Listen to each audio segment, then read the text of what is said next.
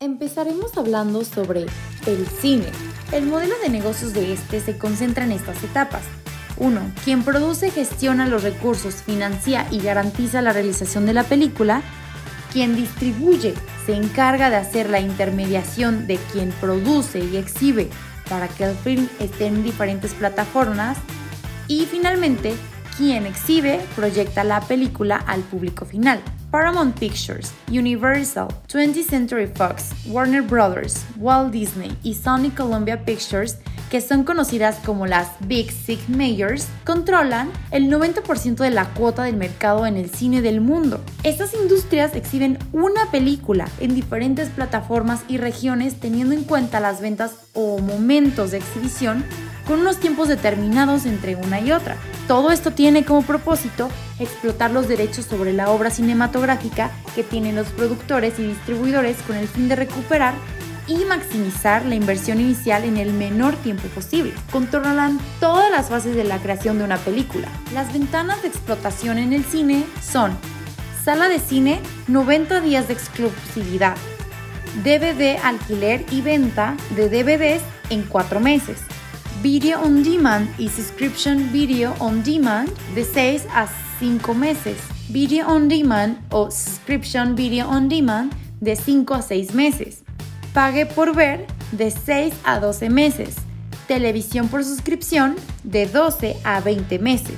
Y televisión abierta de 20 a 24 meses. Por otro lado, la televisión es una industria cultural un medio de comunicación y uno de los desarrollos tecnológicos más importantes del siglo XX.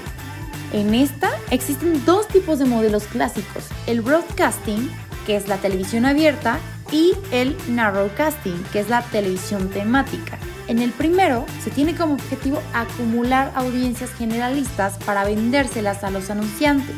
En cuanto al segundo, busca fidelizar audiencias o nichos de mercado a través de contenidos especializados. Ahora sí, hablemos de Netflix. Este inició en 1997 ofreciendo el alquiler de películas en DVD a través de una solicitud online realizada por el usuario. Su logística se basaba en el sistema postal de Estados Unidos. Un año después, lanzan el sitio netflix.com para vender y alquilar las películas desde línea. En 1999 comienzan el sistema de suscripción mensual. Un año después, en el 2000, agregó la incorporación del sistema de calificación y recomendación a sus usuarios, que perfecciona cada día a través de un área encargada exclusivamente para el conocimiento y comportamiento del usuario, que es muy coherente con las nuevas reconfiguraciones de las audiencias. Si algo puede definir el desarrollo de esta compañía es la palabra revolución. Netflix se consolidó como un distribuidor de contenidos de terceros y desde el año 2013 como productor de contenidos propios, lo que ha revolucionado la industria del cine y la televisión, pues ha incorporado el Internet y las nuevas pantallas como primera venta de exhibición. A través de producciones como House of Cards y Beast of No Nation, que fue su primera película lanzada en 2015, inició una revolución que marcó la tendencia en la producción de contenidos por la conquista de un mercado de audiencias globales.